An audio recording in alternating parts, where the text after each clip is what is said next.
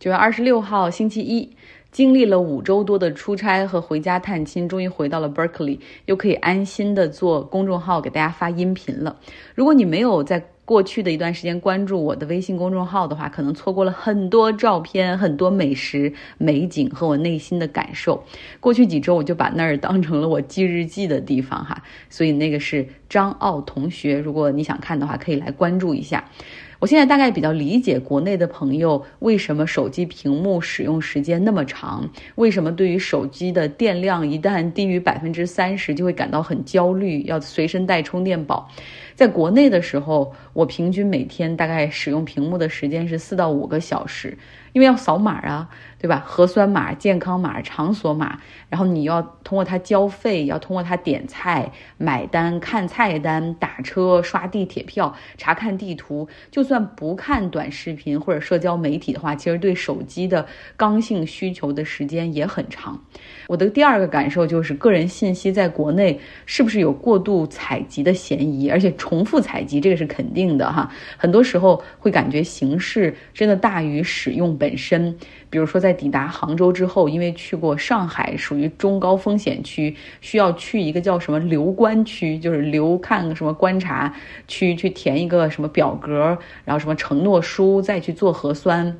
然后要里面要写过去十四天的详细的行踪，要详细到门牌号，然后你就胡乱的填一遍，加上排队各种，加上采集，整个过程耗时一个半小时左右，就几乎每一个人都很崩溃哈。到不同的城市，你要申请新的健康码，然后填写，因为这次经常去不同的城市穿梭，经常坐火车，出站的时候一会儿是要扫身份证，一会儿就要弄手机，再加上手里提的箱子和包。真的很手忙脚乱。健康宝的信息平台上面搜集了大量的个人信息。然后呢，大家费劲填的这么多，贡献出这么多自己的个人的宝贵的私人的信息，然后在这个平台上，而平台本身还有安全漏洞。大家也看到了上海的那个健康码平台随身办，有大概四千八百万的数据泄露，我们辛辛苦苦，然后很私密的信息，然后又被在网上兜售哈，几块钱一份儿。旅行的最后在上海，然后办好登机和父母就是话别哈，拥抱，因为真的是很舍不得他们，然后这个眼泪。哈就已经止不住稀里哗啦的流，和他们拥抱的时候也蹭到了他们的脸上，流到了他们的衣服上。啊，这个时候我觉得，哎呀，不行，得赶紧进去哈，要不然这个场面很能失控，我就会嗯哭出声来等等。然后转身就赶紧进去了，然后想头也不回的藏住感触，结果刚进去，然后就被喊扫码，扫码，海关出入境的健康码。然后我就想，都离开了还要扫码吗？然后还要再输入信息，他要问你过去的什么七天、十四天你在哪儿住在哪儿？真的有必要弄这么多的东西吗？然后有这么有必要搜集这么多的个人信息吗？然后讲到这儿，我就真的就很佩服大家，然后可以这种有时候很令人烦躁，有的时候很嘈杂、节奏很快的这样的环境中，还可以继续的哈，能够静下心来的去希望获取一些更多的知识，希望获取一些外界更多的信息哈，所以我很很佩服你们在听节目的每一个人。希望你在这样的环境中可以保持哈内心的那一份清静。好，我们言归正传，说新闻。其实今天意大利的大选结束了，结果也。出来了，女领导人 Meloni，她所率领的右翼政党叫意大利兄弟党，和他们的联盟宣布获胜。这是二战之后意大利大选中获胜的最右倾的党派 Far Right，哈，或者叫它 Hard Right。那他有什么样的施政纲领，又会给意大利的政坛带来怎样的变化呢？我们明天来讲。今天我要讲另外的一个国家，其实本来想讲两个国家，想讲俄罗斯和伊朗，但是发现讲完近期俄罗斯的事情的话，就没时间讲伊朗了哈。这个伊朗也放在后面再来讲。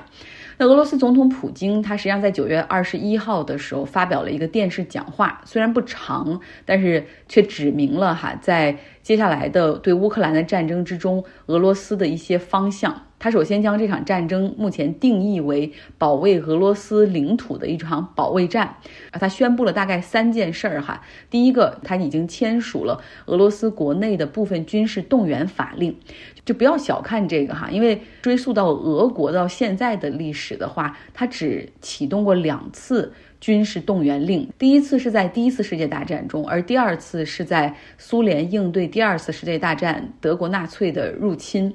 那么这次算是第三次，不，只不过它是一个 partial mobilization，所谓的半动员。啊，或者叫部分动员令，那启动这个军事动员就意味着可以征召俄罗斯公民入伍，对象是所有有军事特长和符合条件的哈，就是在军队中服过役的人。那准确的说呢，俄罗斯的男性他们在十八岁到二十七岁之间都有这个强制服兵役至少一年的，所以说基本上那个时候服过兵役的人现在都可以被征召。那要征召的规模是三十万人左右。为了不让百姓感到恐慌，然后这个普京还。反复强调，这是一个 partial mobilization 哈。那所谓部分动员和完全动员，就这个 full mobilization 到底有什么样的差别呢？全部动员是指十八岁到六十岁之间可以随意征召，而且一旦启动这个全部动员令之后，那么这个年龄区间的。男性就不能够再离开俄罗斯的领土了。那么现在这个部分动员令呢，就是他们没有详细的讲哈，但是会有一些例外，比如说可能只征召十八到五十岁之间的人，然后有过服兵役的经验的和正在就是预备役的哈，这些是可以被征召的。呃，即便如此，这也是普京这么多年来可能做的最不受欢迎的一个决定。声明一出来，几个小时之内，俄罗斯多地就爆发了抗议。目前为止，已经有七百三十多人因为抗议被逮捕，其中像莫斯科和圣彼得堡，哈，抗议的规模最大。然后，另外还有三十多个城市也有抗议出现。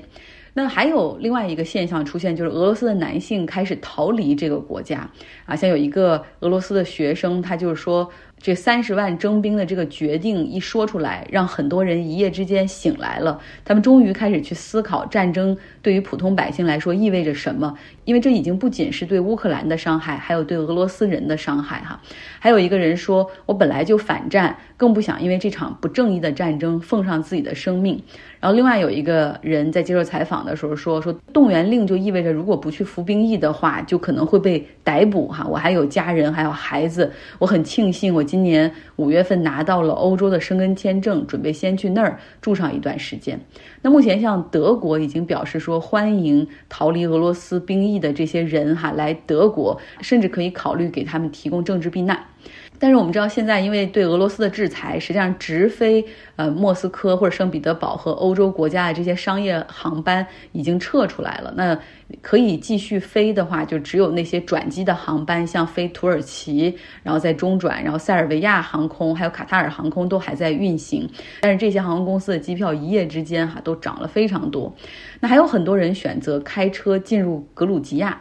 因为格鲁吉亚对于俄罗斯人是免签证的啊，然后他们两个国家之间有一千三百公里的边境，想要逃避这个兵役的话，去到那儿可能会更加方便一点。俄罗斯国防部之后呢，他公布了一些免于被征兵的一些职业，包括程序员、银行业从业，还有记者等等，但是需要提交证明以及有待于审批。目前呢，很多地方的这种区域征兵已经开始了，据说是比较混乱，就连过去因为健康原因被豁免义务兵役的人都收到了征召的这种通知哈。呃，那也有人就是按时报到，也已经乘大巴去了军队了。那为什么要补充兵力呢？这个战争已经打到这儿七个月了。据美国方面给出的情报信息显示，在这场战争之中，俄罗斯的死亡和受伤的这种士兵人数超过了八万人左右。所以这个时候是需要去补充兵力的哈，否则没有办法继续进行下去。要么就要在占领的乌克兰的地区进行收缩哈，这是普京不同意的。那我们再回到普京讲话的第二个方面。第二个方面呢，就是他要在目前已经占领的四个乌克兰的地区举行公投。这个逻辑就是将目前这些所占领的地方未来变成俄罗斯的领土。那一旦成为俄罗斯的，一旦变成俄罗斯领土的话，那么俄罗斯的核武器的部署和保护就将覆盖那里。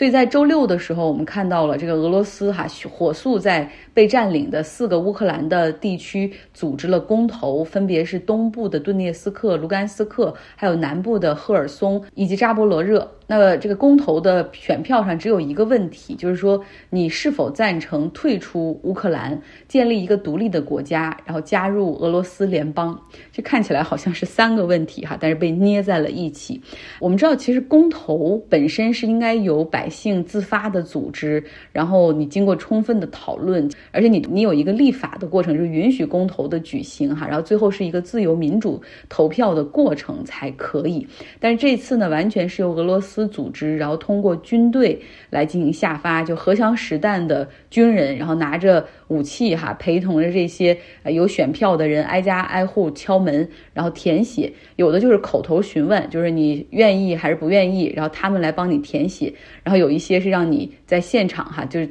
发到你手里现场填写，填完给他们。所以这个公投的合法性是非常受到质疑的哈。所以乌克兰和西方国家将这次俄罗斯搞的公投称为 sham referendum，就是伪公投，完全是无效的哈。那当地的乌克兰人也很清楚，假如说这个公投通过的话，首当其冲的最大的风险就是他们会被俄罗斯人征召入伍哈，然后去和乌克兰的军队打仗。那这样有一些地区也已经开始要求十八岁到三十五岁之间的乌克兰人要去亲俄的这种部队登记哈报道。所以很多人面对着这种公投，他们是不开门的一个状态。但我们都很清楚哈，就是这个投票的过程，就只要它开启了，结果怎么样，其实是很容易被操控的哈。然后基本上可以确定，这个最后的结果肯定会让普京如愿以偿的。乌克兰方面表示说，这是一场毫无意义的公投哈。有一天，他们一定会重新把这些地方解放哈，让这些土地回到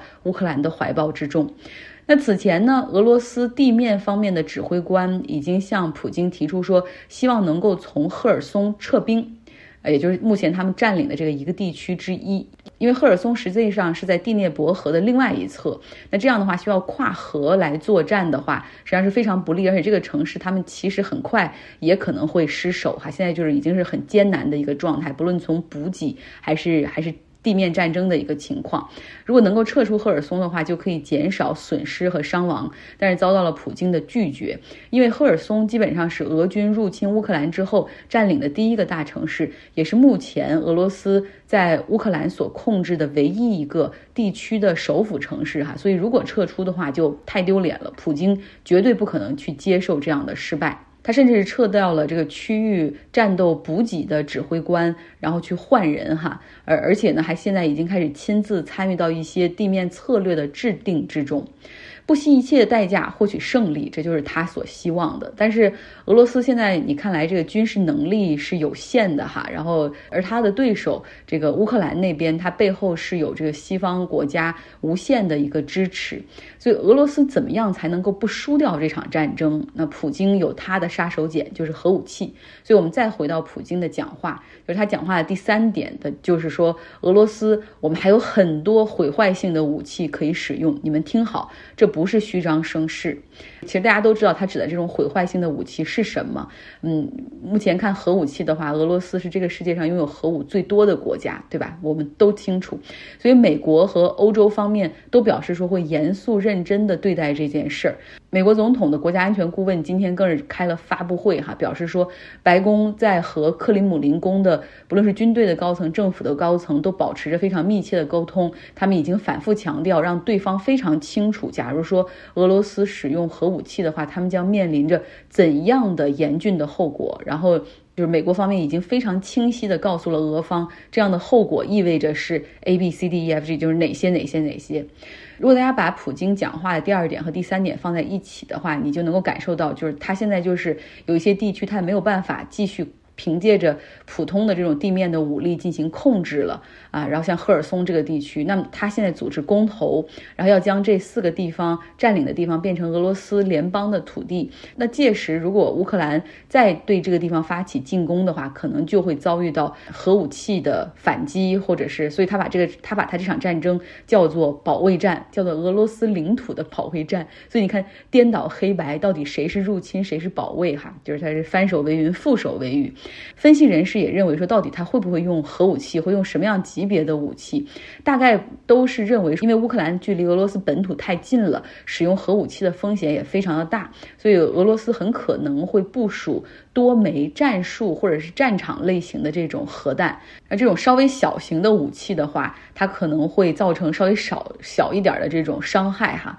然后也有预测表示说，俄罗斯最后可能会在水面上去引爆一颗这样的稍微小型的武器、中小型的武器，然后或者是在乌克兰上空去引爆一颗这种核弹，以产生可以摧毁它整个的这种电子和电力设备的这种电磁脉波，然后去发出一个强烈的这种信息的，发出一种让这让这个国家整个陷入。黑暗和通讯啊，就是切断的一个过程，同时向外界发出一个很强的信息哈，就是你再敢怎么样，你看我下面还会发更大的。哎，不知道哈，这这场战争到底会走向一个什么样的方向，也不知道，也不知道一两个疯狂的人会不会导致这个世界就进入到了一个核武战争的危机之中哈。我们继续来关注吧。好了，今天就给大家说到这儿，希望你有一个愉快的周一。